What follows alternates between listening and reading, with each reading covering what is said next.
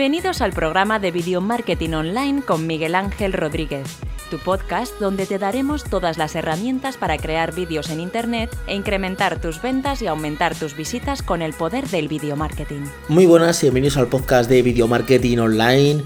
Eh, voy a hablar de dos temitas. El tema uno es de las nuevas políticas que ha hecho YouTube, que puede cerrar canales, y sobre la comunidad, porque estoy últimamente viendo que la comunidad de YouTube parece que es la panacea, ¿vale? No es que lo sea, pero parece ser que lo es.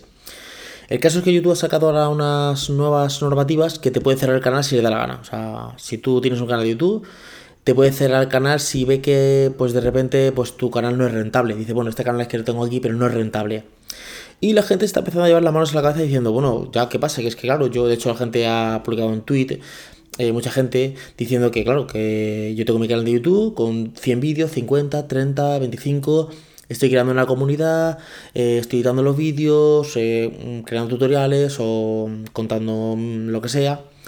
Y claro, resulta que si tú ahora me cierras mi fuente de ingreso, porque mucha gente su principal fuente de ingreso o su única fuente de ingreso es YouTube. Entonces eh, se está diciendo a la gente diciendo, oye, ¿qué pasa? ¿Que me vas a cerrar ahora el canal de YouTube? Y la verdad es que las condiciones son un poquito medio... A ver, ¿sabes cómo es esto? Que YouTube te las pone ahí medio envueltas, pero no te sabe decir perfectamente de qué es. Ellos dicen que si no es viable comercialmente, eh, dejan de darte servicio. Yo no me podría, me podría la manos en la cabeza. Yo esto creo que lo entiendo para gente que utiliza eh, YouTube como almacenamiento, como nube. Vamos a ver un caso. Tú subes tus vídeos a YouTube, pero no tus vídeos de tu canal de YouTube, sino que tú tienes vídeos de tu familia, de tus hijos, de tus vacaciones y los subes a YouTube directamente y tú lo subes a YouTube. Entonces tienes ahí tu almacenamiento y cuando alguien te dice, oye, ¿qué tal este verano en la playa de Gandía? Ah, pues muy bien y tal. Pues he subido un vídeo de YouTube para que lo veas y ahí está el vídeo de YouTube. Entonces, ¿qué pasa?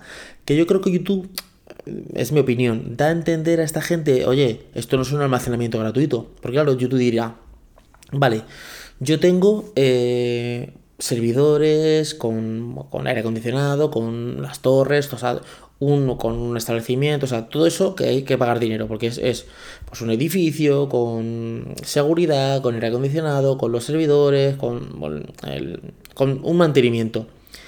Pero claro, si tú me creas un canal y me subes vídeo de tu familia de vacaciones o lo utilizas como nube no, a mí no me pagas nada porque la nube, eh, que estos vídeos son, se suben gratuitamente. Y aparte de eso, yo no puedo poner anuncios de publicidad en tu vídeo porque ni lo tienes monetizado en nada. Esto no es realmente viable para mí.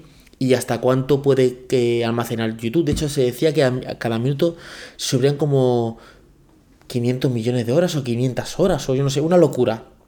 O 5.000 millones. Una locura de, de horas de contenido al minuto se subía a YouTube.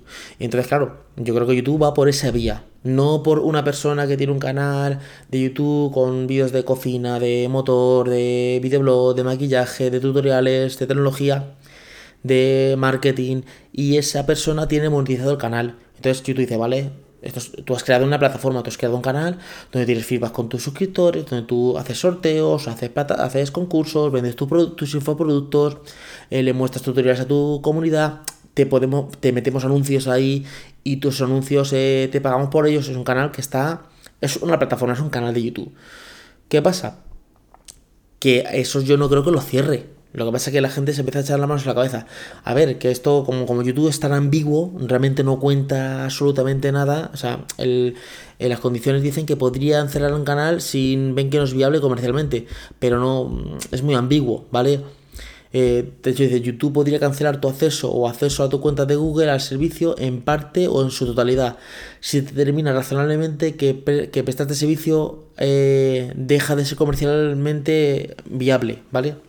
Entonces, mm, vamos a verlo. Además, luego una cosa que pasa, si a ti te cierran el canal de YouTube, el canal de YouTube está enlazado a tu, a tu cuenta de Gmail y te cierran lo que es la plataforma completa, todos tus correos no tendrías acceso a tus correos porque te cerrarían.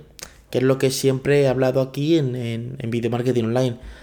Tú tienes que tener tu plataforma, que es tu página web, que es tu casa. Y ahí no puede entrar nadie. Ahí tú eres el que controlas. Tú puedes subir tus podcasts ahí, tus vídeos ahí y todo ahí. Porque si tú dependes de terceras plataformas, el día que te cierren la plataforma, eh, estás jodido, como se dice eh, vulgarmente. Sí, soy un Instagramer famoso que tengo 5 millones de suscriptores o de seguidores en Instagram. Y cuando te cierren la cuenta de Instagram, ¿quién eres? No, es que todavía no todo es Instagram. La técnica de no dejar los huevos en la misma cesta.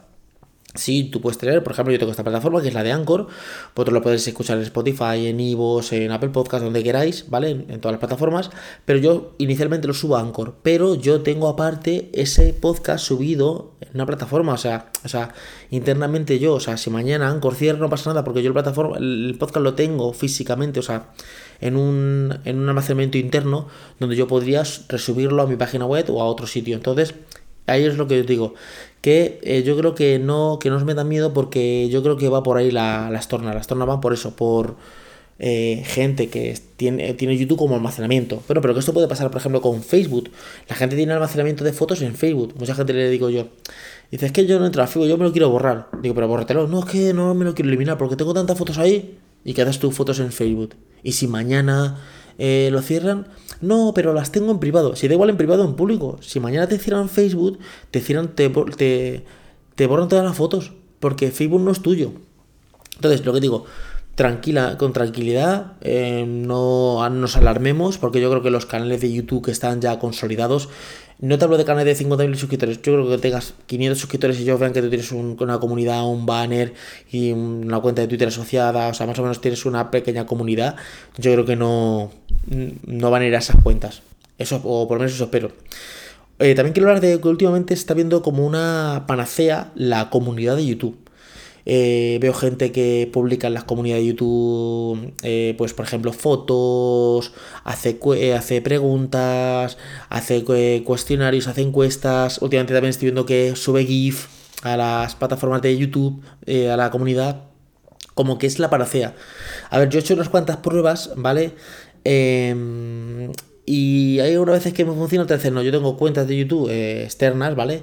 Donde hago pequeñas pruebas, ¿vale? Subo vídeos o hago pruebas a ver qué tal el alcance y qué tal tiene, ¿vale? A veces le meto, meto, le meto publicidad, cojo un vídeo de una tontería y le meto 10 euros de publicidad, a ver qué hace, a ver cuál es el, qué alcance tiene y qué alcance yo tiene. Y me he dado cuenta de que la comunidad, me he hecho dos pruebas, en dos, o sea, he hecho varias pruebas, pero en dos canales diferentes. En uno la comunidad me ha funcionado medianamente bien, ¿vale? Te diría que, sí, que tenía más alcance que, los vídeos normalmente. Y en otra no me acaba de funcionar de todo bien. Entonces, eh, mm, seguro, seguro que la comunidad llega más alcance que tus vídeos. Diría que 50-50, 50-50. No es que sea una ciencia 100% que digas, no, no, es que esto lo haces y funciona. No, no acaba de funcionar de todo bien. Además, yo creo que, por ejemplo, imagínate que tú quieres poner una encuesta que quieres decir, eh, encuesta, em, por favor, eh, ¿qué, imagínate en, maquillaje, ¿qué maquillaje queréis para mi último vídeo? ¿El maquillaje de la marca Pim Pam Pum? Eh, ¿La marca L'Oreal? ¿La marca Burger King o la marca McDonald's? Por poner nombres, que yo no, tengo ni idea de maquillaje, ¿vale? Y es que, joder, es que esto aquí, aquí me han escrito 10 personas. Yo creo que si tú haces un vídeo corto, de 30 segundos, o sea, no un vídeo enrollándote, haciendo esa misma encuesta y poniendo una etiqueta eh, dentro del vídeo con la encuesta, creo que tiene más alcance. Creo que tiene más alcance. Lo que pasa es que lo decimos, es que mi vídeo no tiene tanto alcance como mi publicación. Claro, es que un vídeo son 10, 15, 8, 9 minutos. Y claro, no es lo mismo eh, una publicación que yo la veo en un segundo y te puedo interactuar más rápidamente que un vídeo que dure 7 minutos pues a lo mejor lo veo digo, ahora no tengo tiempo de verlo y me voy a ver otra cosa. Que hay que verlo, hay que verlo. Pero yo digo que, por ejemplo, eh, imagínate una imagen. Quiero subir una imagen y quiero decir, ¿qué os parece este, entre esta foto y esta foto? Yo subo ese vídeo de 10 segundos contando eso, diciendo, mira, el vídeo empieza con dos fotografías y digo, ¿qué fotografía es mejor, la del iPhone 11 o la del Samsung Galaxy Note 10? Eh, decídmelo en los comentarios. Y quiero que ese vídeo tiene más alcance que la propia comunidad. Eh, creo que la comunidad tiene un alcance, pero no creo que sea la panacea, porque si no, en las pruebas que he hecho me hubiera funcionado 100%. De hecho, por ejemplo, eh, hay cosas que funcionan mejor, por ejemplo, un sorteo. Yo hago un sorteo y tengo más alcance. Eh, yo le meto dinero, por ejemplo, en una, publicación y tengo más alcance. O sea, yo cojo un vídeo de YouTube de dos minutos y le meto no una locura, 5 euros y tengo más alcance. A ver, es las comunidades de YouTube, Facebook, Instagram están hechas para pagar, ¿vale? Si tú quieres eh, tener alcance realmente, tú tienes que, invertir dinero y meterle dinero. Luego hay casos y casos. Hay casos que, pues, que orgánicamente han llegado muy lejos, pero son los menos. Son casos muy, muy puntuales. Entonces, con eso quiero deciros que los que se piensan que dicen, bueno, es que yo no tengo mucho alcance en mi vídeo de YouTube, tengo 300 suscriptores, casi no me ve nadie, pero me han dicho que si publico en la comunidad voy a llegar a más gente. No, vas a llegar a tus mismos suscriptores.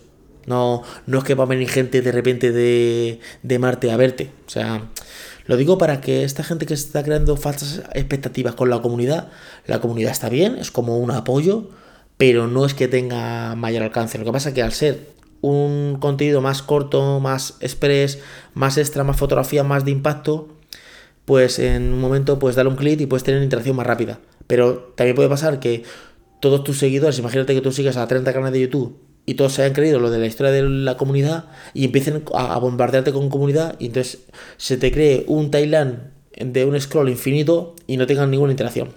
Por nada, aquí voy a dejar el podcast de hoy. Espero que os haya gustado el podcast. Sabéis que podéis dejarme los comentarios aquí de Anchor lo que queráis. Podéis dejarme cualquier comentario. Y nos escuchamos en el siguiente podcast. Hasta luego, chicos. Chao.